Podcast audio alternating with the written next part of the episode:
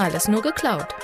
Der Podcast rund um Cloud Hyperscaler, modernes Arbeiten, neues Mindset und Cloud. Auch mal aus der Business-Perspektive. Zwei Berater erzählen aus der aktuellen Praxis bei KMUs und Enterprise-Kunden. Heute hier nur für euch. Ralf Schederecker und Peter Kien. Herzlich willkommen zu Alles nur geklaut. Heute eine Spezial-Live-Sendung.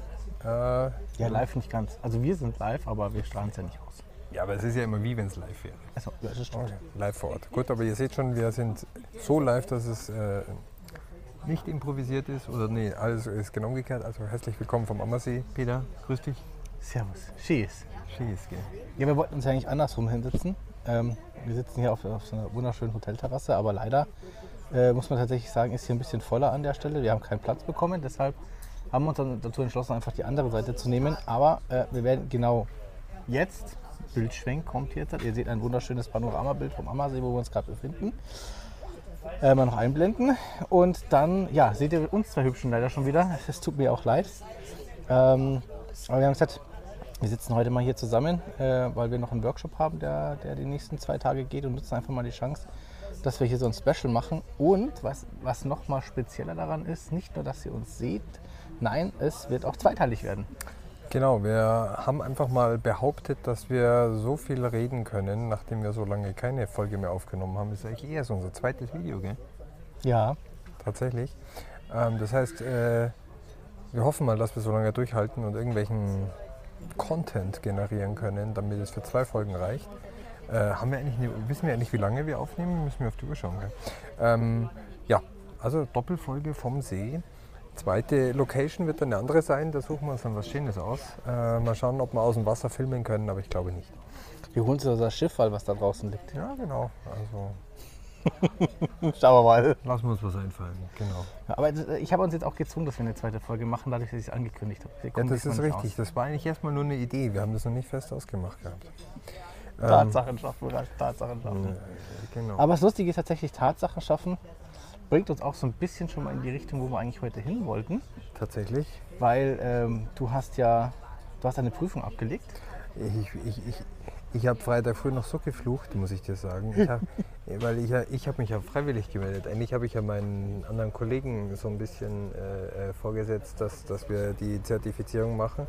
Aber man ist ja dann auch immer gleich großspurig und sagt, oh, ich mache auch mit. Mich interessiert es ja auch. Ich bin auch sehr froh, dass ich es gemacht habe.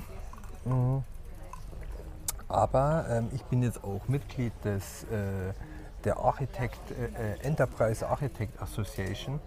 Äh, also das ist ja hier jetzt sozusagen ein, ein erlauchter Kreis von, äh, ich glaube in Deutschland gibt es 4500 ungefähr zertifizierte Enterprise-Architekten.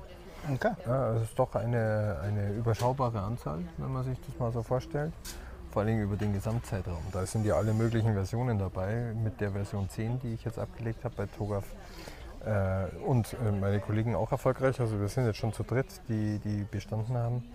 Ähm, sind wir, glaube ich, noch recht weit vorne dabei. Da hat sich doch ein bisschen was geändert. Da sind ein paar flexiblere Bausteine dazugekommen.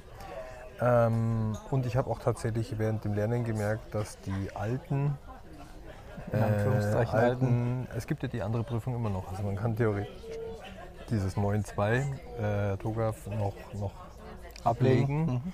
Ähm, aber da sind dann tatsächlich ein paar Unterschiede da, vor allen Dingen auch im Lerninhalt oder in den Themen, wie sie adressiert werden.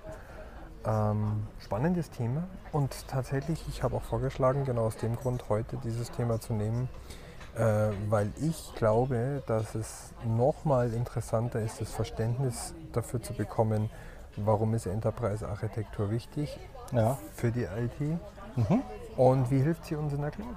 Also tatsächlich, ähm, warum, warum ist es nochmal eine weitere herausragende Eigenschaft, die man dort mit, damit adressieren kann und die, wie ich finde, das ist ganz witzig, auch ganz, ganz interessantes Thema. Ich habe mich mit einem Bekannten unterhalten, der hat gesagt, ah, das macht doch schon jedes Unternehmen. Und ich, ich kenne eigentlich kaum Unternehmen, die nicht äh, so arbeiten. Und Äh, Ich war, ja, ich weiß, was du meinst tatsächlich. Also es gibt, es gibt in vielen Unternehmen diese Stelle des Enterprise-Architekten tatsächlich, ja. Aber die interessante Frage ist, und es ist ja auch was, was ich immer erlebe, A, wo kommt der Kollege her und B, wie Enterprise ist er dann wirklich an der Stelle unterwegs? Also wie, wie hoch ist er unterwegs? Weil oft merkst du dann, das sind dann so Kollegen, die kommen mal aus dem Security-Umfeld, die kommen aus dem Netzwerkumfeld oder aus dieser ganz klassischen Windows-Server-Administration, wo du natürlich dann sagst, naja, das ist ja eigentlich ähm, zwar schön, aber der Fokus oder, oder, oder so wie sie es handeln, ist es ja eigentlich keine Enterprise-Architektur, was sie hier machen, sondern es ist halt nochmal eine erweiterte Sicht oder mal ein, ein, ein, eine Sicht über ihren eigenen Tellerrand hinaus aus der Ecke, wo sie kommen. Aber es ist, ähm, sage ich, ist vielleicht an der einen oder anderen Stelle nochmal definitiv zu technisch. Ja, ähm, also viel zu Deep Dive technisch, dass wir natürlich in der Enterprise-Architektur auch technisch sein müssen, klar. Aber viel zu Deep Dive an der Stelle nochmal auf der einen Seite und auf der anderen Seite dann vielleicht auch dieses ganze organisatorische, was auch so damit auch dahinter hängt, dass das einfach gar nicht berücksichtigt wird. Und von daher ist es immer schwierig zu sagen, so hey, ich bin Enterprise-Architekt und er ist Enterprise-Architekt. Also nur weil ich mich so nennen darf, äh, fülle ich die Rolle vielleicht sogar nicht zwingend aus. Ja, also ich glaube, ich habe ich hab ganz unterschiedliche äh, Erfahrungen bei Unternehmen gemacht. Äh, Das, was du sagst, ist oftmals genau die Wahrnehmung. Also das ist eigentlich ganz interessant, weil du hast eigentlich jetzt, die, wenn du die, die Leute, deren Arbeit du jetzt gerade so beschrieben hast, wie du sie auch wahrnimmst und wie sie sie auch ausführen, fragen würdest, ob das ihre Arbeit ist, würden wahrscheinlich alle sagen, nein, Moment, ich mache was ganz was anderes. Ja, genau. Ähm, ich habe ich hab, äh, äh, Enterprise-Architekten kennengelernt, die wurden quasi von der IT fast schon, ich sag's jetzt mal, verhöhnt oder so. Da, da, das war ein Abstellgleis, irgendeine hohe Stabsstelle, wo irgendjemand, der sich in der IT äh, schon Verdienste äh, Erarbeitet hat. erarbeitet hatte, genau, du sagst es, und der musste dann auf irgendein möglichst hohes Abstellgleis geschoben werden, wo er möglichst wenig anrichten kann. Und ähm, da hat sich dann meistens der Enterprise-Architekt angeboten und der, die, die haben diese Stelle dann als eine, ein, ein gigan- gigantisches Asset-Management mehr oder weniger gesehen, Ja. in dem die riesige Schaubilder aufgezeichnet haben, welche, also der hat mir damals gezeigt, Wahnsinn, der hatte eine Liste von welche Software, welche Version, wo, was. Also im Prinzip hat der ein äh, komplettes Portfolio-Management und Asset-Management miteinander aufgebaut. Das war geil. Also, ähm, und das ist auch tatsächlich ein Teil des Enterprise-Architekten, klar. ähm, weil er muss ja wissen, was da ist. Aber ähm, man kann sich halt in so einer Sache ganz brutal verlaufen. Und Ja. auf der anderen Seite hat er High-Level-Architekturen vorgeschrieben, die kein Mensch verstanden hat, weil sie so High-Level waren, dass die nächste Abteilung, mit der er gesprochen hat, da nicht reden konnte. Ja, da hat, hat genau dieses Zwischending gefehlt. Genau. Und, da, und das ist, das ist deswegen sind das, es ist ja eigentlich ein schwieriger Beruf, äh, weil du musst als Enterprise-Architekt, ich habe tatsächlich jetzt auch mal so zum Vergleich so ein paar Stellenangebote gelesen, was da für Anforderungen dahinter stehen. Da kommt eigentlich, wenn ich, es ist wirklich diese Schnittstelle, die ich auch schon lange Jahre auch in unserem Podcast ja immer proklamiert habe, dass man zwischen Business, zwischen den Nicht-IT-Anwendungen und den IT-Anwendern irgendeine Schnittstelle braucht, die die Genau. Sprache, die die Anforderungen und das Ganze hin und her bringen können. Und theoretisch kann man das sehr, sehr prozessural und sehr standardisiert über die, eine ähm, iterative Enterprise-Architektur, über dieses äh, ADM-Zyklus, den man dann fahren kann, sehr schön integrieren. Richtig, ja. Und das ist, das ist eigentlich äh, ein, ein, ein extrem mächtiges, äh, ein extrem mächtiges Tool, was man da einsetzen kann. Das, das muss ich sagen, das hat mich jetzt hat vor allen Dingen in letzter Woche, wo ich sehr viel darüber gelernt habe, ich habe, ich habe, das ist auch spannend, ich habe tatsächlich auch so ein bisschen festgestellt, ich habe eigentlich gar nicht mehr für die Prüfung gelernt manchmal. Ja, Ähm, ich glaube, man verliert sich dann manchmal auch in den Themen, weil gerade wenn, wenn du halt sagst, hey, das sind genauso diese Themen, das sind die Schnittstellen, über die wir ja schon ganz oft gesprochen haben und, und auch immer dieser, dieser, dieser Vergleich zu sagen, hey, wie wird dieses Thema dann eigentlich in den Firmen bei den Kunden gelebt, wo wir unterwegs sind? Was ist eigentlich der Hintergrund und warum ist diese, diese Stelle vielleicht auch manchmal an der einen oder anderen Stelle auch äh, zu Unrecht verschrien, ja, weil, weil wie gesagt, es werden Leute wegbefördert an, an eine Position, weil wenn, wenn die Position richtig gelebt wird, wenn man das wirklich macht an der Stelle, ist diese, ist diese, äh, ist, ist, ist diese Position eigentlich immens wichtig in den IT-Abteilungen. Hilfe. Das ist der Ja. Joker, den die IT hat, weil sie sich auf jeder unserer Kunden jammert, wir brauchen mehr Standards. jeder ist überfordert im Betrieb mit der Vielfalt an Services und an, an Dienstleistungen, die er anbietet und kann gar nicht mehr die Personalstärke wird immer, also die Personalfrage wird immer größer. Die, die, die, das Skill-Level der Leute wird immer niedriger werden, weil du dir gar nicht mehr die, die wenigen Hoch-Performer leisten kannst in, in den normalen Stellen. Ja, richtig. Und äh, diese, diese Themen, die muss man halt einfach mal schauen. Das stimmt, Äh, ja. Das und, und, und deswegen ist so ein, so, ein, so, ein, so, ein, so ein Standardisierer, ein Performer, ein Unterstützer von dem ganzen Zyklus äh, ein, ein Riesen-Benefit. Und was ich auch gemerkt habe, ist, es wird halt einfach auch ganz, also das ist eine ganz schwierige Sache, das haben meine Kollegen stärker gemerkt wie ich, aus dem Technischen in dieses Togaf reinzusteigen.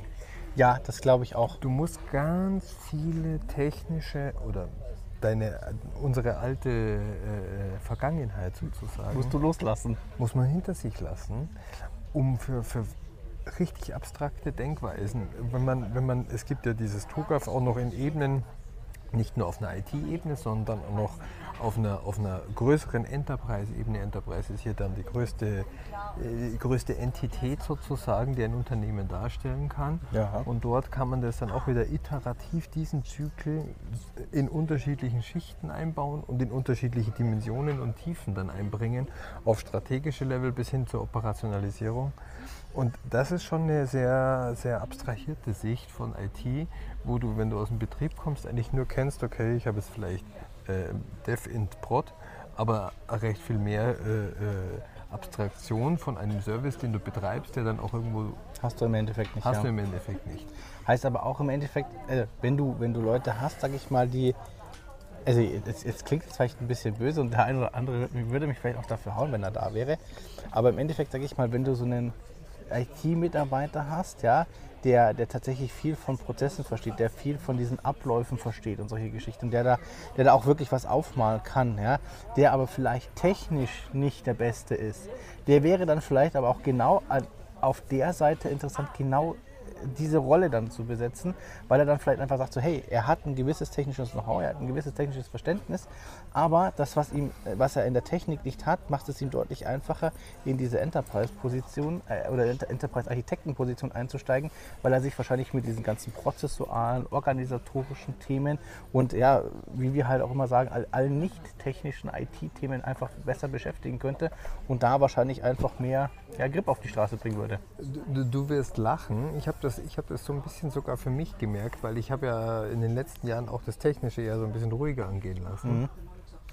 Und ich habe mir auch gedacht, vielleicht war ich nie so, so techy-nerdy drin und nie so gut in den puren technischen Sachen und hatte immer schon diese organisatorisch-strategische Brille mit drin, dass mir das eben genau deswegen besser liegt. Also es ist genauso, wenn du, wenn du vielleicht ein bisschen mehr, ein bisschen zu viel Generalist warst und ein bisschen zu viel eher auf das Blabla und auf dieses High-Level-Thema geschaut hast, ähm, dann ist es vielleicht genau die richtige Schicht, um es dir einfacher zu machen, die Technik zu verlassen und nur als Grundlage äh, herzunehmen. Das wären tatsächlich die Themen. Und ja, der Kollege, ich glaube, der schlägt dich noch nicht mal, der weiß nur selber noch nicht, dass er dafür eher prädestiniert ist. Ähm, dem muss man dann noch mal ein bisschen, das ist wie, wie, bei- wie bei Kindern, die muss man dann zu ihrem Glück zwingen. Aber ja, ich weiß, was du meinst. Man muss es ihnen vielleicht einfach mal näher bringen, aber ohne diesen negativen Touch, wie ich es jetzt vielleicht gerade gesagt habe, sondern tatsächlich einfach so herausstellen, hey, du bist mehr der Prozessuale, du hast natürlich dieses Grundverständnis und wir könnten uns halt gut vorstellen, dass du da die IT entlasten könntest, indem du diese Standards schaffst, indem du solche Themen machst. Und da wärst du wahrscheinlich, dann, dann ver er verlierst du keinen, du, du demotivierst keinen, sondern ganz im Gegenteil, du motivierst dann vielleicht sogar denjenigen auch dazu, nochmal mehr zu leisten, weil er halt dann auch eine gewisse Position hat. Vor allen Dingen, du hast ein Framework, was ganz klar definiert ist, wann du was, welchen Schritt machst. Du fängst an, du hast deine, deine Preliminary Phase am Anfang, das heißt, du hast die ganzen Vorbereitungen, da steht genau drin, Stakeholder Management, äh, den klaren Auftrag abholen, da wird ein Vertrag geschlossen, dass dieses Enterprise Management dann losgeht und sowas. Ja. Und dann geht es in so eine Visionsphase, wo du diese Architekturvisionen erstellst, wo du aber auch überall von Dokumenten, Versionierungen 0.1, das ist alles genau vorgegeben. Welche Dokumente brauchst du, welche Leute musst du adressieren, welche Fragen müssen daherkommen. Ja. Und das ist, das ist eigentlich das Schöne. also es, es steht ja überall, äh, dieses Framework sagt ja überall, was du haben könntest, aber nicht, du musst nichts haben und du kannst alles nehmen. Das heißt, Aber die interessante Frage, die sich jetzt dann vielleicht auch der eine anstellt, wie flexibel bist du dann denn eigentlich mit diesem Framework? Weil das ist ja, sage ich mal, immer dieses, dieses Thema, was uns ja natürlich in, in Cloud oder auch in Modern IT immer wieder begleitet, ist doch immer dieses Thema, wie flexibel bist du denn mit sowas? Weil wenn, wenn der ein oder andere Framework hört, dann wissen, dann wissen wir ja an der Stelle schon mal, ja, jetzt geht das wieder los, gell? Was hast du dann, A400M oder was? nee? Ja, Doch, ich- tatsächlich. Das ist ein A400M. Ja, ja. Das liegt trotzdem tief. Ja.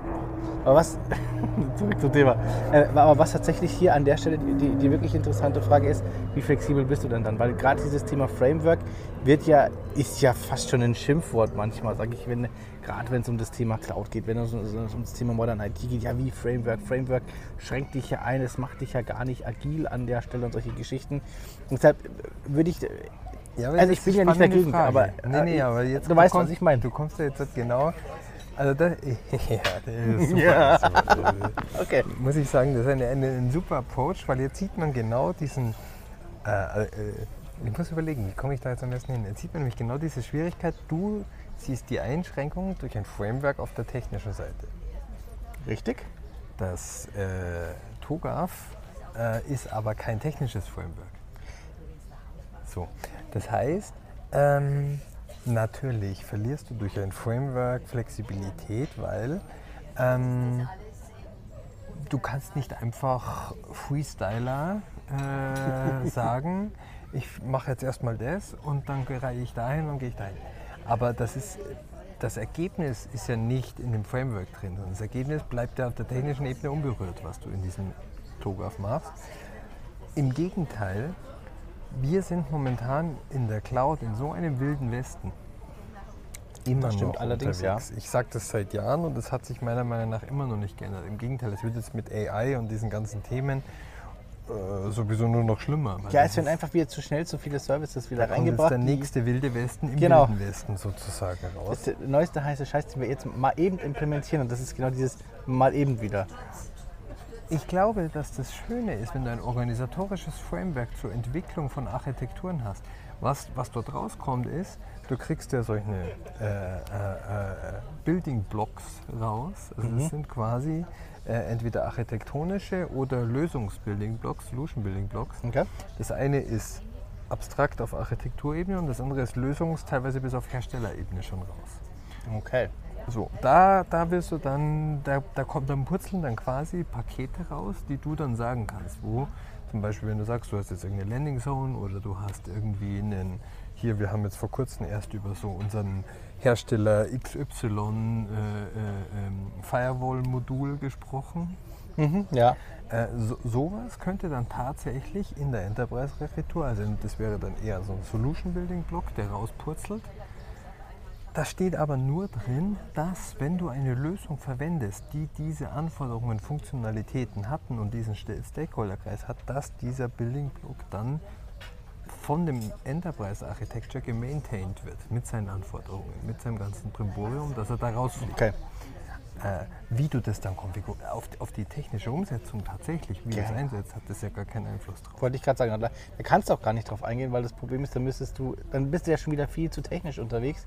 Richtig. Und das ist, also ich, ich glaube auch tatsächlich an der Stelle, ich glaube, wenn du wirklich auch auf diese, auf diese Hersteller-Produktebene schon runtergehst, ja, das, das Thema darf, glaube ich, auch dann nicht mehr beim Enterprise-Architekten alleine liegen, sondern da muss er sich dann entsprechend auch schon genau die Fachleute vielleicht auch reinholen. Na, äh, Weil sonst verlieren wir uns wieder in dem ver- zu technischen. ver- ver- ja. Vergiss es nicht, äh, das ist, das ist nicht ein, eine One-Man-Show, sondern das ist, es gibt auch, ähm, das war zum Beispiel in dem, in dem Kurs ganz witzig, da waren Kollegen drin und dann habe ich gesagt, dass so ein Enterprise-Architekt müsste immer auf C-Level aufgehangen werden in meinem Ja, ja, Augenblick. sehe ich genauso. Also zumindest drunter irgendwo.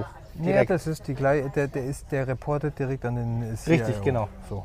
Ähm, und dann ist ein äh, äh, Kollege gesagt, hat also mit allen Enterprise-Architekten, mit denen er gearbeitet hatte, die waren teilweise auf Abteilungsebene und auf Abteilungsleiterebene unterwegs.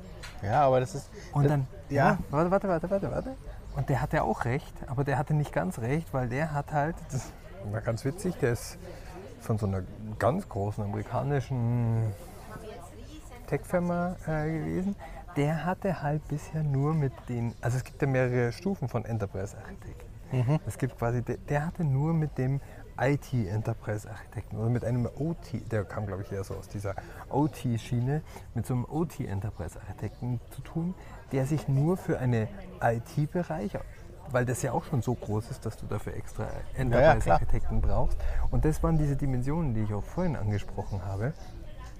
Da bist du halt dann wirklich, und dann hat er recht, der hängt natürlich nicht unter dem CIO, aber darüber, der hat quasi sein äh, Enterprise Architecture Framework in einem größeren Enterprise IT, also Gesamt-IT Architecture Framework gemacht.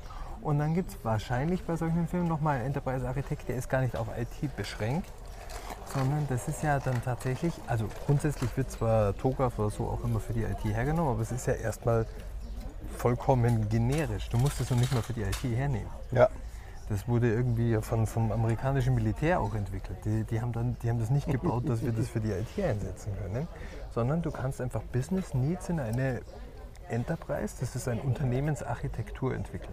Und das hat erstmal überhaupt nichts mit der IT zu tun. Das, das darf man eben nicht verwechseln. Und dann da ganz oben in dieser, in dieser strategischen Ebene, da kommt dann die Business-Strategie, da kommt die Governance mit rein. Und zwar nicht die Governance, die im TOGAF auch nochmal mit drin ist. Da gibt es eine Implementation Governance, die sich nur damit ähm, auseinandersetzt, wie die Einführung, die Governance zur Einführung des Architekt, der Architekturen, die innerhalb dieses Circles äh, äh, gefunden wurden, äh, durchgeführt wird. Und, und diese, also wie gesagt, du siehst, das ist, das ist verschachtelt und es geht nach oben hin und der, der, der eigentliche EA, EA, EA, kann man sozusagen sagen, äh, der hockt dann ganz oben trotzdem unter Sea-Level und das wurde auch dann vom Trainer so bestätigt, was ich mit einem sehr suffisanten Blick über die Schulter nach hinten rechts dann auch quittieren musste, ähm, weil es eigentlich ganz, ganz interessant ist, weil es eben nicht Verschiedene Level gibt an und, der und, Stelle. und die wiederum arbeiten mit Architekten zusammen. Das ist ja ein Stakeholder-Pool, wo die sagen, wer kann mir welche Informationen zuliefern. Und der Enterprise-Architekt selber ist eher der, der, der Kapitän von diesem ganzen System und äh, nicht derjenige, der alle Schritte ausführt. Heißt aber im Endeffekt auch, du kannst natürlich, also wenn, wenn wir jetzt mal in, in, in größeren Dimensionen denken, kannst du natürlich sagen, hey, du hast hier Firmen, da hast du jetzt, da hast du im Endeffekt, hast du im Endeffekt, ähm, hast du zum Beispiel einen Enterprise-Architekten für den Bereich Cloud im Allgemeinen. Ja? Und der könnte aber zum Beispiel sagen, hey, wir fahren eine Multi-Cloud-Strategie, da gibt es dann im Endeffekt nochmal gegebenenfalls einen Enterprise-Architekten. Nein. Für Azure? Nein. Nein. Sondern dann hast du im Endeffekt eine Art Plattformarchitekt, der dir dann Du gehst für Azure nicht- zur Verfügung Nein, auch auch nicht. Okay. Du beschränkst es ja nicht auf technische Lösungen. Du, was du jetzt denn machst, äh, ist, dass du eine technische Lösung als ein Enterprise definierst. Die, die Definition vom Enterprise-Architekten kommt von der anderen Seite. Du ja, könntest, du kannst, ja, ich, ich, ich, ich mache es mal aus dem, aus dem Blickwinkel heraus, dass ich sage, dass viele Firmen ja heute unterscheiden. Wir haben eine OT, wir haben eine klassische IT Ja. und wir haben für uns dieses Thema Cloud neu entdeckt. und das ist ein Fehler. Ja, gebe ich dir recht, gebe ich dir sofort recht. Aber ich sage mal, das ist, das ist glaube ich, genau das Thema, wo es reingeht. Weil eigentlich Nein. müsste dieser Cloud-Part ja eigentlich Nein. unter IT fallen. Nein, auch nicht. Nicht? Okay, Nein. wo würdest du es denn ansetzen dann? Das weiß ich nicht. Die Enterprise-Architektur wird erstmal aus dem Business Need und aus einer Anforderung einer Einheit gebaut. Also was ich baue mit einer Enterprise-Architektur, ist nicht die Architektur für die Lösung, von der du gerade sprichst. Okay. Ich baue die Architektur für Anforderungen. Ich ermittle Anforderungen, ich ermittle Gaps, die ich mit meiner Architektur. Es geht nicht nur um IT, es purzelt hinten IT raus, mit der ich die Anforderungen an die Architektur umsetze. OT ist erstmal vollkommen losgelöst von, von IT. Richtig. Also dieser Gesamtspektrumskreis. Genau. So, und in, was da in der Enterprise-Architektur rauspuzzelt, da können alle möglichen Dienstleistungen rausschließen. Da kann Cloud dabei sein, da kann On-Prem dabei sein, da können äh, Nicht-IT-Services dabei sein. Da kann ja auch ein Architekturservice für den Be- Betrieb von, von den Produktionsanlagen oder irgend sowas da sein. Äh, Lieferanteneinbindungen. Und die, das sind ja auch Architekturen für den Bereich. Also es ist ein- die Enterprise-Architektur ist im streng genommen nicht, wie du jetzt gerade gesagt hast, eine technische Lösungsbeschreibung, weil da bist du in der Plattformarchitektur. Genau, auch nicht zwingend. Eine, das, Nein, das meine ich es, geht, es geht von der Anforderung aus und nicht von der Lösung, von der anderen Seite. Ja, aber das, das was, was ich halt meine. Cloud ist ja, keine, ist ja keine Abteilung für eine Wertschöpfung im Unternehmen. Das ist, ja, das ist aber halt immer genau das Thema, glaube ich, wie das heute Unternehmen sehen. Ich glaube, das ist ja genau das, was ich vorhin meinte. Weil im Endeffekt, wir sprechen über Enterprise-Architekturen. Wenn ich mal an die. Nicht von IT-Architekturen. richtig, aber ich, ich sehe das, ich, ich, versuche das einfach mal aus der, aus der Brille zu sehen, wo bei, bei vielen Kunden, wo wir unterwegs sind, die tatsächlich äh, Cloud trotzdem als, als Teil oder als Lösung für ihre Wertschöpfungskette sehen. Weshalb, weshalb als ein- sie das getrennt sehen, ja genau, als Produkt sehen und deshalb auch das genau auch so gesondert neben einer IT oder auch äh, zu einer OT sozusagen mit, mit parallel aufstellen. Wo, wo du dazu recht hast, eigentlich ist es ja Aber eigentlich das nicht würde. Ihnen spätestens dann auffallen, wenn Sie mal von der Anforderung gehen, weil Cloud kann nicht alleine dastehen. Ja, aber das ist, aber das ist, glaube ich, das nächste Thema. Warum das, glaube ich, Unternehmen nicht machen, weil sie nicht verstehen, von wo sie kommen müssen. Ja, und weil, aber, aber äh, wie gesagt, auch diese Unterscheidung, du, du sagst ja auch nicht, ähm, wenn ich jetzt halt meine, äh, mein Produkt herstelle, ähm, ich schaue mir jetzt einfach mal nur einen neuen Lieferanten an. Weil ähm, da, da ist kein Input da. Der, der Lieferant, wenn ich mir den allein als ein Unternehmen, als eine Abteilung anschaue, dann, dann habe ich ja gar keinen Input, was der überhaupt ausliefern soll. Wie will ich den steuern? Was sind die Anforderungen an den Lieferanten? Das fehlt ja alles. Richtig. Also, äh, und genauso ist es, egal ob du On-Premise, Cloud, äh, äh, äh, name it, äh, äh, nimmst, Edge, IoT, Ja, ich weiß, meinst. Ja, ja. das sind ja alles nur Lösungsbausteine, die eine technische ähm, äh, Er- Ergebnis erbringen, weil es eine Notwendigkeit gibt, diesen Service zu nutzen oder weil irgendjemand bestimmt hat, dieser Service wird genutzt, um diese, dieses Ergebnis zu erbringen. Aber es hat ja überhaupt nichts mit dem Business Need erstmal zu tun. Aber ich glaube, das ist nochmal ganz wichtig, das auch an der Stelle nochmal zu sagen, weil das war ja auch genau das, was wir am Anfang gesagt haben. Warum vielleicht jemand, der aus der Technik kommt, aus der klassischen IT kommt, warum der vielleicht nicht der geeignete Enterprise Weil, weil, weil er, Architekt ist. genau richtig, weil er nämlich, weil er nämlich, und das ist, das ist wirklich die Frage, wir schauen uns jetzt nicht bei einem Enterprise-Architekten, kommt mein Input von vielen Stakeholdern, aber ich gehe nicht hin und sage mir, das ist auch, glaube ich, von der, von der Firma, von der wir sehr stark beeinflusst sind manchmal, äh, ein, eine ganz große Sorge oder ein ganz großes Problem, wo wir jetzt gerade auch an so einen Break-Even äh, stoßen. Dort wird immer schon mal auf der technischen, also die, die Systemgrenzen werden technisch gesetzt und nicht organisatorisch. Richtig, ja. Und dann fehlt was, weil dann schau, das Problem ist, die Technik ist eher immer eine kleinere Menge als die organisatorische. Und wenn ich, wenn ich mir meine Grenzen durch die Technik aufsetzen lasse, dann, dann fehlt mir der Blick auf irgendwas Organisatorisches, weil ich, weil ich mir automatisch Limits setze, wo Antworten nicht gestellt werden, die außerhalb der Technik liegen, die ich aber brauche, um die Fragen in der Technik zu beantworten. Richtig. Und die Und- wenn TOGAF kommt daher, dass es sich nicht die Technik anschaut, sondern es schaut sich die Anforderungen des Unternehmens an. Also es heißt der Enterprise-Architekt und dann geht es erstmal los mit der Definition, was ist ein Enterprise. Richtig. Und ein Enterprise ist eine, eine, eine Behörde oder ein Zusammenschluss. Es können auch sozusagen mehrere Firmen sein, die unter einer Dachgesellschaft vereint sind. Äh, oder es ist eine, eine, großes, eine große Abteilung in sich. Aber hier wird nicht davon gesprochen. Die IT wird hier gar nicht erwähnt. Hier, Also, du ist- sprichst quasi. Das ist ein Teil davon halt. Und OT ist ein großer Teil der Abteilung von einem Fertigungsunternehmen. Richtig. So, oder und dann wäre theoretisch, wäre vielleicht, sage ich mal, wenn dann die Entwicklungsabteilung sehr groß wäre oder man irgendwie Forschung und, und äh, R und, wie sagt man, Research und R&D, Research und Development. Ja, und so, richtig. Da gibt es auch sehr groß sein. Wobei das fast schon, also das wäre quasi die, die kleinste Form eines Enterprises, das wäre dann die unterste Schiene, wo ein Enterprise-Architekt einkommt. Der würde sich dann, das wäre dann ein äh, Enterprise-Architekt für die, Enterprise, für die Business- und IT-Architektur von R&D.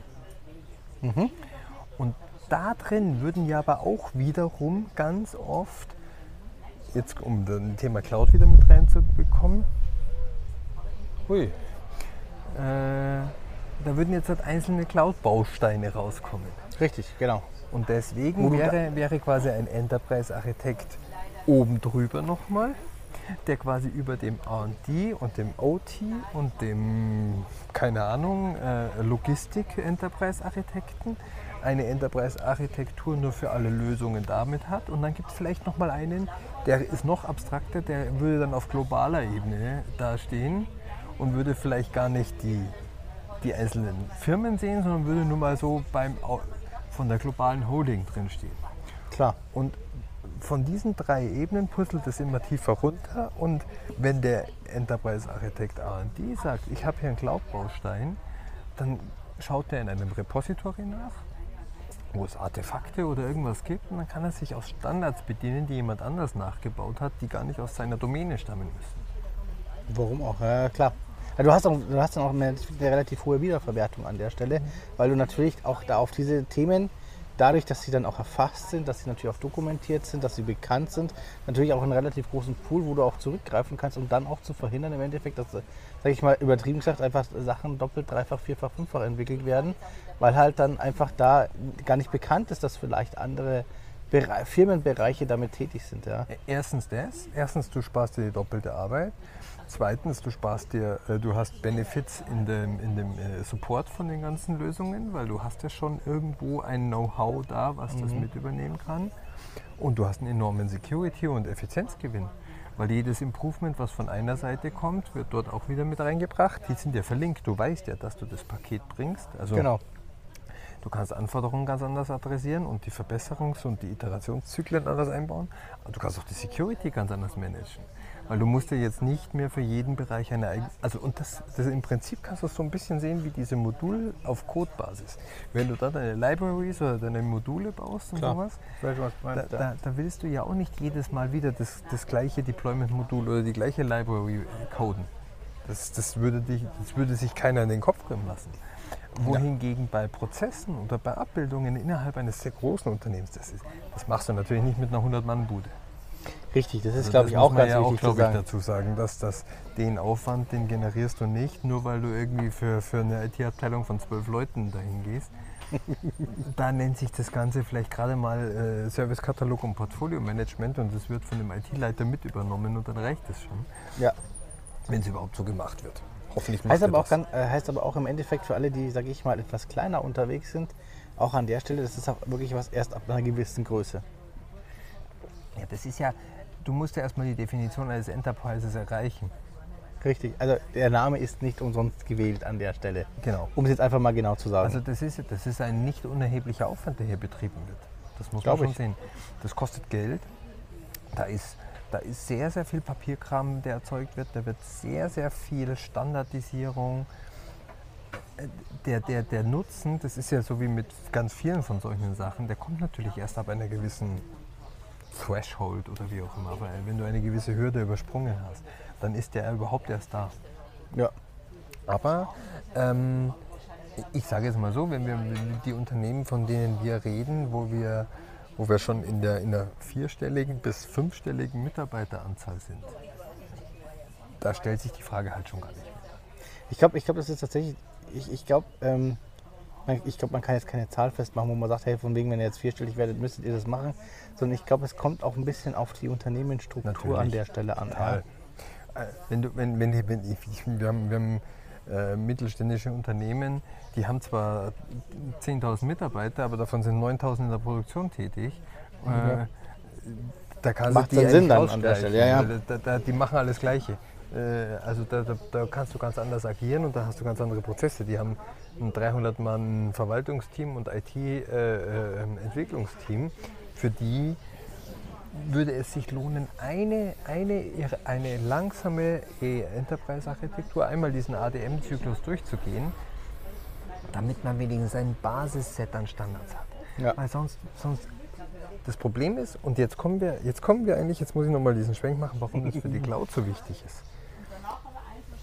Egal mit welchen Kunden wir reden, wir haben es jetzt gerade wieder, gestern hatten wir die große Diskussion mit, mit einem unserer Kunden, der, der ein fertiges, standardisiertes Modul sehr gerne einsetzen will. Ja. Weil er selber gar keine Chance hat, mit seinem Team überhaupt die Entwicklung von sowas voranzutreiben, geschweige denn Synergieeffekte dann wirtschaftlich nutzen zu können. Die, die Leute sind in der Cloud, wollen die, die haben einen Service aufgebaut, der hat jetzt da zwei Jahre funktioniert. So, der ist gelaufen, der, ist, der hat funktioniert und die haben den genutzt. Aber die haben dann irgendwann festgestellt, okay, es gibt was Besseres. Genau. Aber sie haben keine Chancen, das herzunehmen. Jetzt, wenn ich diese Ressourcen aus einem Standard irgendwie einbringen kann oder abfragen kann oder Möglichkeiten habe, andere Standards quasi in ein prozessorales System zu integrieren, was ich vorhanden habe, dann kann ich ja die Prozesse, wie ich sowas auch in eine Operationalität bringe, ganz anders nutzen. Das ist richtig, ja. Und da, da kommen dann die großen Boni daher. Aber der Weg dahin ist natürlich auch dementsprechend, muss man auch ganz ehrlich sagen, nicht, nicht immer ganz einfach, nicht immer ganz trivial. Das, dessen muss man sich bewusst sein. Die Frage ist, aus deiner Sicht, gibt es einen Punkt, ab dem du sagen würdest, hey, wenn ihr mal diesen Punkt erreicht habt, dann solltet ihr euch tatsächlich mal über Enterprise-Architektur Gedanken machen? Ja, ähm, kann man ganz klar sagen. Äh, wenn man, wenn man einen, einen Technologie oder einen Mindset oder wenn man irgendeinen Wechsel hat, ähm, das, das, wenn ein großer, wenn, wie sagt man, eine große, ein großer Bruch oder Strukturwechsel oder irgendetwas stattfindet. Weil gerade wenn ich äh, äh, irgendwelche disruptiven Ereignisse habe, was weiß ich, äh, hier äh, äh, Zukauf von der Firma oder äh, Abspaltung von der Firma oder äh, Technologiewechsel. Hier plötzlich wird Cloud, Cloud First Strategie announced oder sowas. Okay. Ähm, also wenn ich wenn ich es nicht schon in place habe, dann tue ich mich doch total schwierig. Wie mache ich meine neuen Services und mit welchem Zyklus implementiere ich die? Also wir sehen das jetzt. Wir haben das bei Firmen über viele Jahre gemacht, die in die Cloud gegangen sind. Die, die hatten eigentlich keine echte Strategie. Die haben das immer so ein bisschen, da wurde ein MVP gemacht, Leuchtturmprojekt und Mm, Der Klassiker, ja. äh, äh, Also ist ja wurden- heute immer noch so, das muss man auch mal ganz das klar ist ja auch sagen. nicht verkehrt. Das ist so quasi die, die, die Light-Version dahinter. Das ist, äh, Die ersten Schritte, um dann eigentlich zu erkennen, nur, nur es gibt ja auch durchaus Firmen, die haben Ansprüche. Also ich, hab, ich kenne, kenne eine, eine, eine fränkische Firma, mit, die, die tatsächlich da sehr, wie soll ich sagen, weitsichtig denkt. okay, Äh, sehr positives Beispiel ist. Ähm, die gehen tatsächlich hin und sagen nicht, hey, wir machen jetzt ein bisschen Larifari und drucksen da jetzt zwei Jahre rum und dann können wir uns vielleicht 100.000 Euro sparen, sondern die sagen natürlich, ähm, so, wir machen jetzt ein Projekt, wir gehen dahin, wir schauen uns das einmal ordentlich an und dann, wenn es was ist, dann haben wir auch gleich was Gescheites, auch wenn es jetzt mal äh, mehr, Mehr Geld gekostet gekostet hat. Aber die Qualität, die hinten rausfällt und auch das, was wir dabei lernen, die sehen auch, dass so ein, äh, selbst wenn ich einmal so ein, mit so einem Enterprise-Architekten sage, okay, ich, ich gebe jetzt das Commitment, wir machen diesen Contract, dass das äh, Architecture Framework einmal durchlaufen wird. Dass wenn du es nur einmal durchläufst, um überhaupt da einmal lernst du, glaube ich, schon ziemlich viel. dann haben die Leute, und ich glaube, in den wenigsten Fällen wirst du es einstampfen danach, weil du damit so viele Erkenntnisse hast und so viel machst. Ähm, und das hilft dir dann, also der, der, der letzte Schritt von dem Ganzen ist ja dann die Migration, oder äh, es ist viel früher, vorher kommt die Migration, dann kommen die Implementation, aber du komm, kommst dann in das Change Management, wo Ja. du das, was du dort entwickelt hast, in das Change Management in die Firma reinbringst. Das heißt, du hast eine enorme Vorarbeit über Stakeholder wo die Gap-Analysen stattfinden. Du hast unterschiedliche äh, ähm, technologische Schritte. Du hast Information Systems, Data Systems.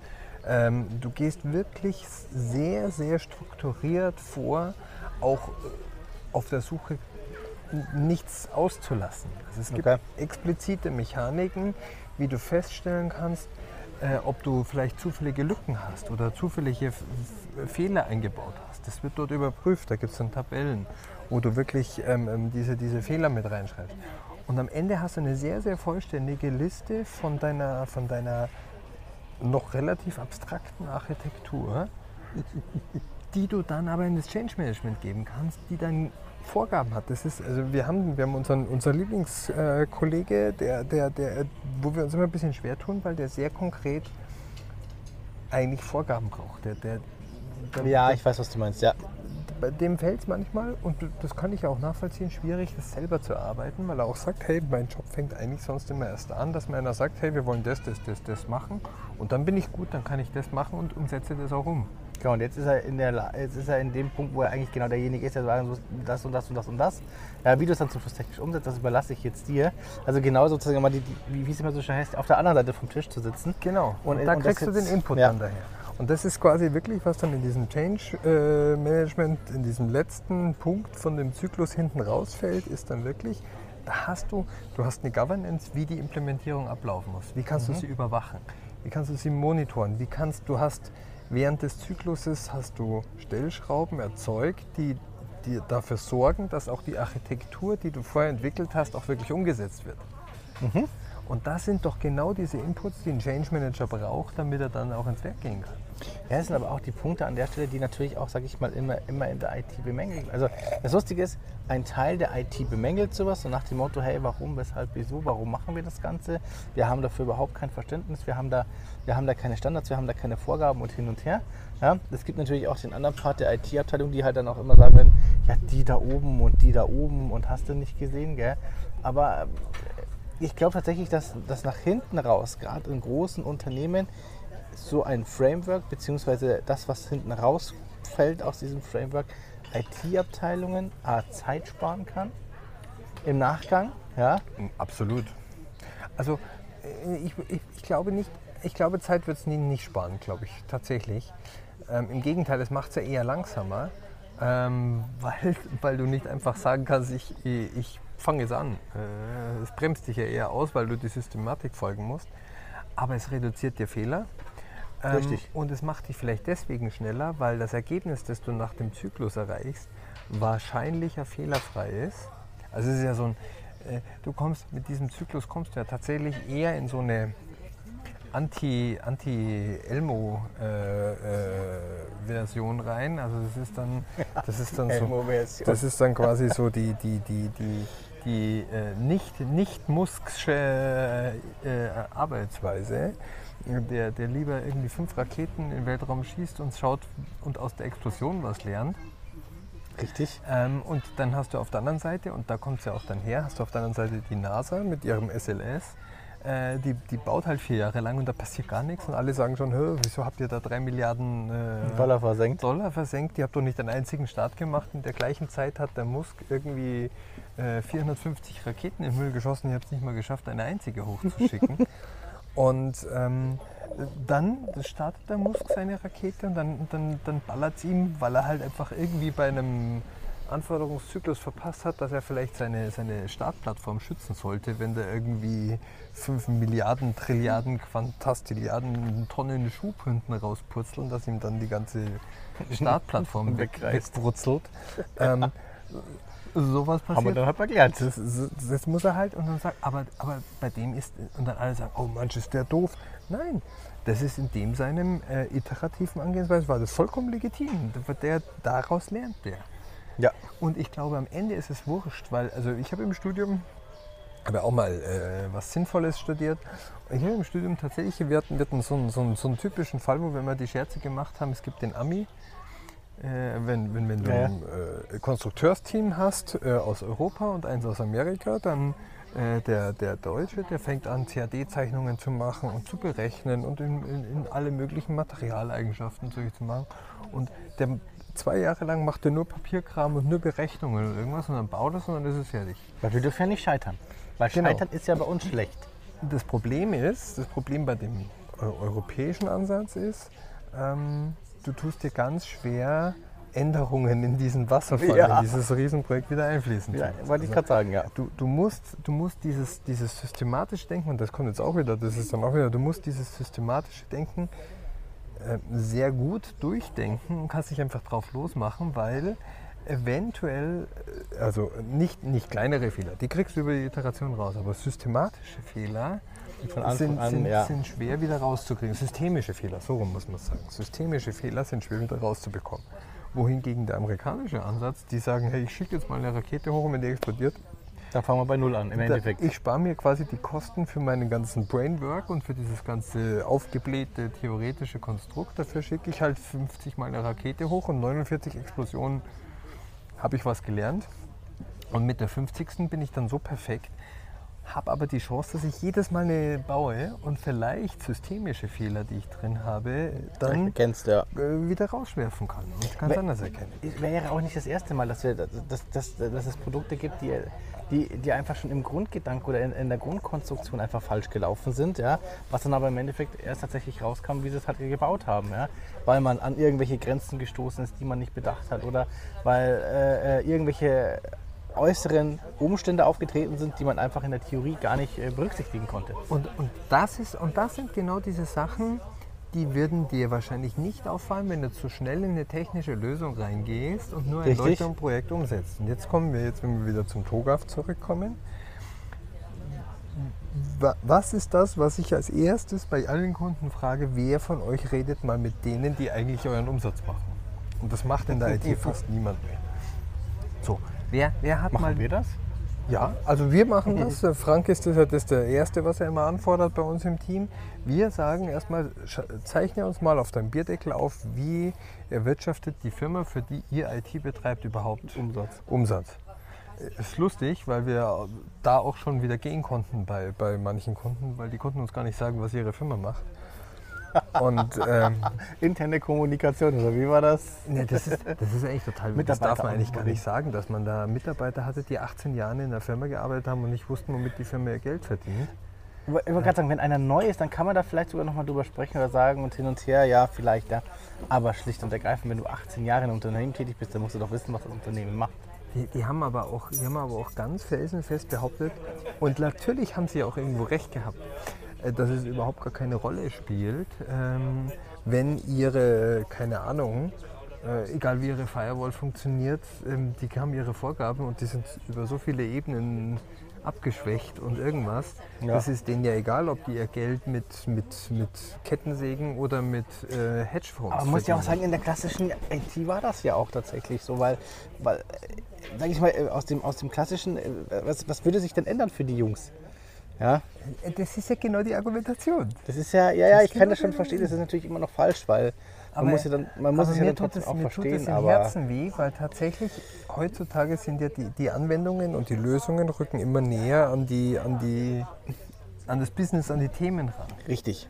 So, und jetzt hast du plötzlich Leute da, die in einer, ich, ich, ich sag jetzt mal, was nehme ich her? Äh, Von mir aus, es ist doch, lass es irgendein landwirtschaftliches Unternehmen sein. Äh, ich kenne keinen einzigen Kunden von uns, der damit zusammenarbeitet, deswegen, äh, aber Ja. ähm, lass es irgend so ein landwirtschaftliches Unternehmen sein, die von mir aus irgendwie Mähdrescher bauen oder sowas. So. Und der ITler, der aber irgendwo in irgendeinem, der wohnt halt zufällig da, wo dieses Unter der arbeitet ja nicht da, weil er unbedingt IT für landwirtschaftliche Maschinen machen will, sondern der arbeitet da, weil das wahrscheinlich an seinem Wohnort wo, oder wo er sein Grundstück oder wo er aufgewachsen ist, wo er mit seinem Wissen zu einem vernünftigen Gehalt seine Arbeit machen konnte, die er kann. Genau. Und das ist ja meistens der Grund. Die, so Idealisten in Firmen sind, werden ja eh immer seltener. Das ist allerdings richtig. So, jetzt arbeitet der da drin und dem ist doch vollkommen egal, was da hinten rauspurzelt. Guck mal, der Stefan. Uh, wir kriegen live. Äh, Stefan? Da wird, da wird unsere Aufnahme gleich wieder gestört, gell? Habe ich Erik, grüß dich. Wir nehmen gerade auf, Stefan, aber ansonsten alles gut. Na, du Ah, bist ist jetzt kein äh, Thema. live im Video. Du bist jetzt im Video drin, aber wir, streamen nicht live, aber ich lasse dich trotzdem drin. Lass dich mal wieder rausschneiden. Wir, wir, wir brauchen, glaube ich, eh nur noch fünf Minuten oder Ich gehe mal so. kurz auf und ab Mach, mach, mach, mach. äh, Der nächste, der sich hinstellt und eine Panorama-Aufnahme macht für alle, ich weiß schon. Bis gleich. Ja, ich, aber ich weiß, was du meinst. Aber, aber, das, aber genau aber da fängst du dann schon wieder an. Weil wenn du dir dann nämlich anschaust, wenn der vor 18 Jahren angefangen hat, was ein Mähdrescher konnte, und wenn er dich heute mal in so eine Hightech-Büchse reinsetzt, und das muss man mal ganz klar sagen, ein, ein fahrendes IoT-Device mit einer dauernden Cloud- und GPS-Anbindung. sind geil, die Teile. Ich beneide. Ich, ich, ich, bin- ich habe neulich so einen Bericht gesehen über diese. diese Ja, ja, brutal. Brutal. Da, da, kann, da, da lässt du dein Auto links liegen. Ja, die Dinger sind da, sind da Das ist, fortschrittlicher. das ist ja wirklich ein, eine, eine Schaltzentrale mit Klima und HEPA-Filter. Der hockt da drin. Um ihn rum geht die Welt an, an, an Staub und allem Möglichen.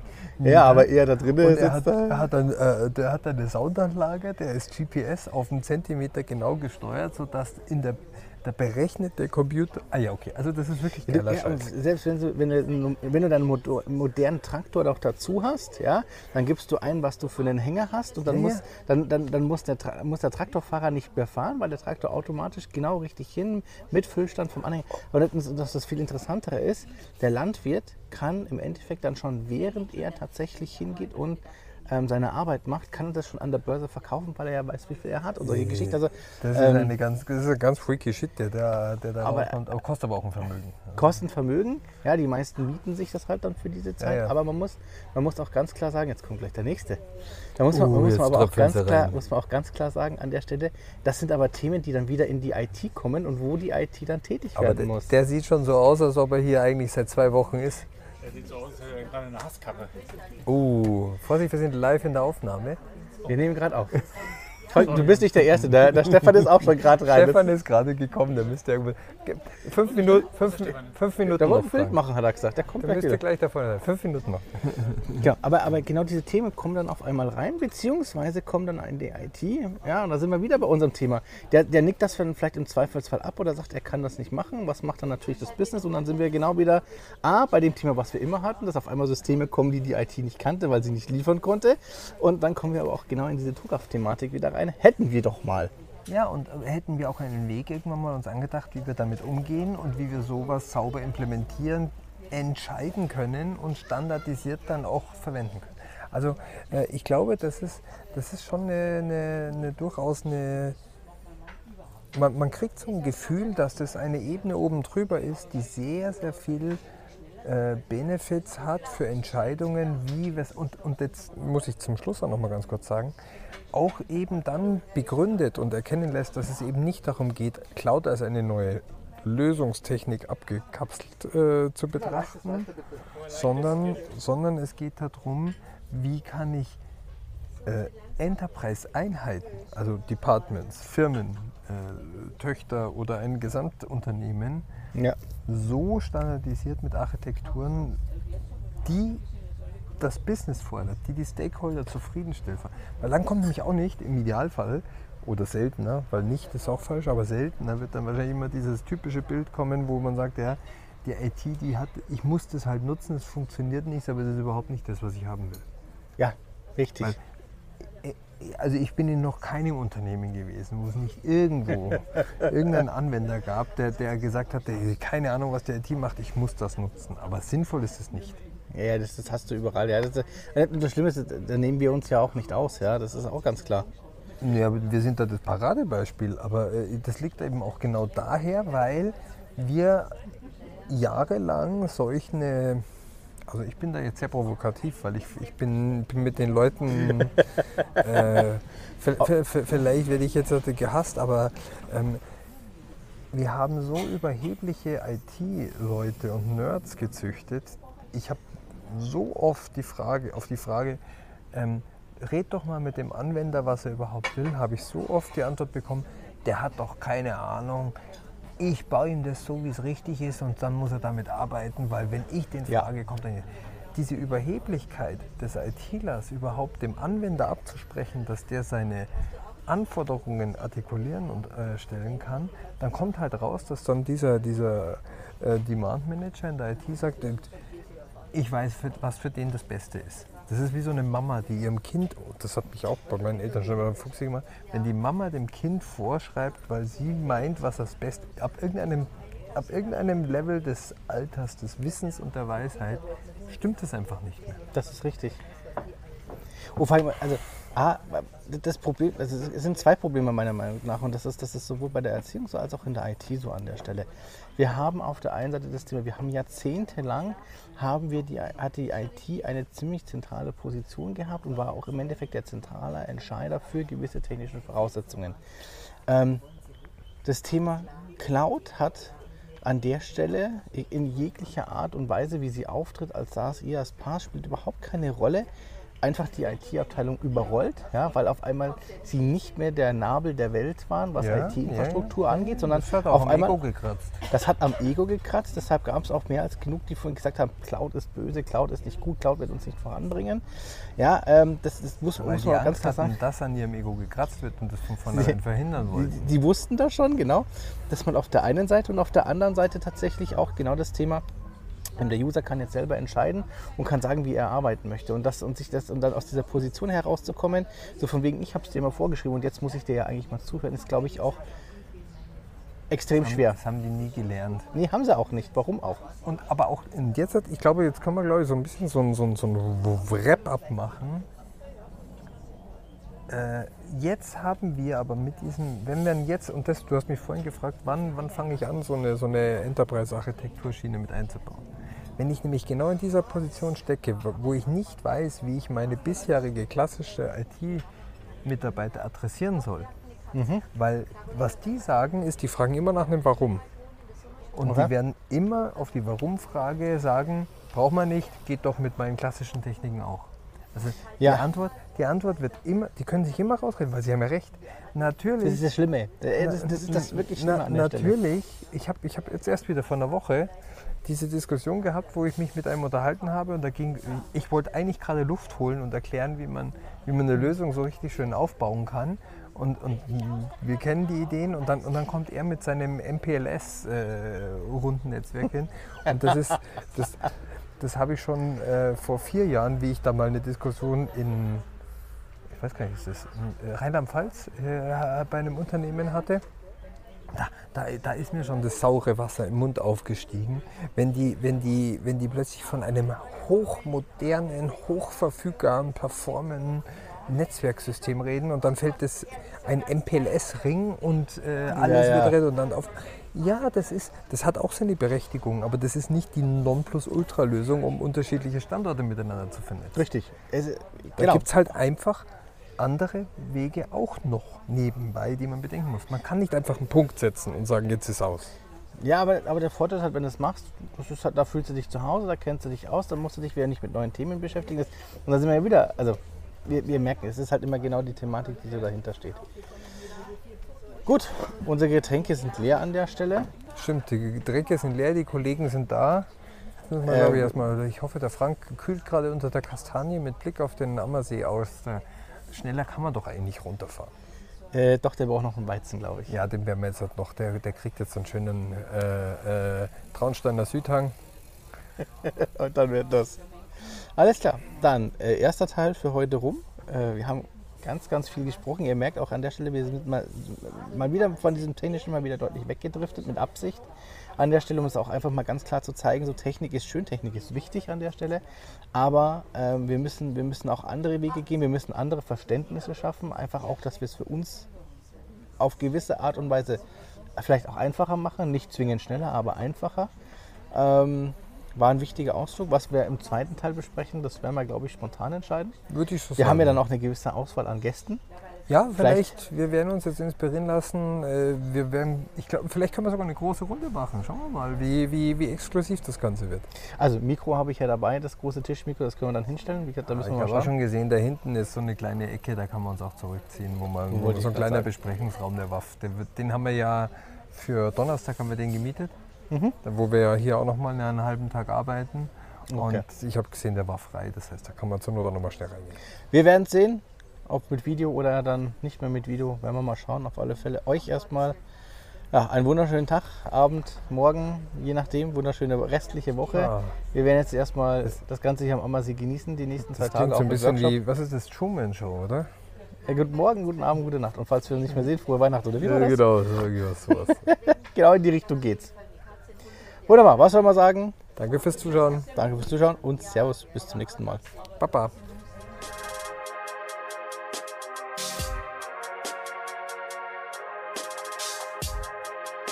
Danke fürs Zuhören. Über Feedback, Kritik und Anregungen würden wir uns freuen.